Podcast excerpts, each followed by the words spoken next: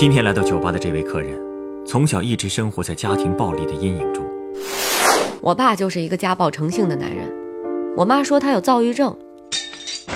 当时我爸的眼睛里血红血红的，他还一直在说：“我要杀了你们，杀了你们。”当时我看着窗户，我就想，如果跳下去，是不是一切都能结束了？也就是从那时候开始，我才知道，一旦家暴开始有了第一次，就会有第二次、第三次，而且一次会比一次更严重。比如阿元就是这样，那会儿他才十四岁，却伺候着一大家子人。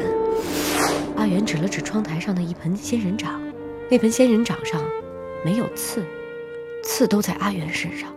我不明白啊，这个都不能被当做被虐待的证据吗？一个暴力的父亲给一个家庭带来了多少伤害？一个重男轻女的家庭将自己的亲生女儿摧残到了何种程度？我们的社会与法律又该对他们给予怎样的帮助？九月十八日晚九点，北京故事广播，故事酒吧的一千零一夜，为您带来那些被家暴的姑娘，后来都怎么样了？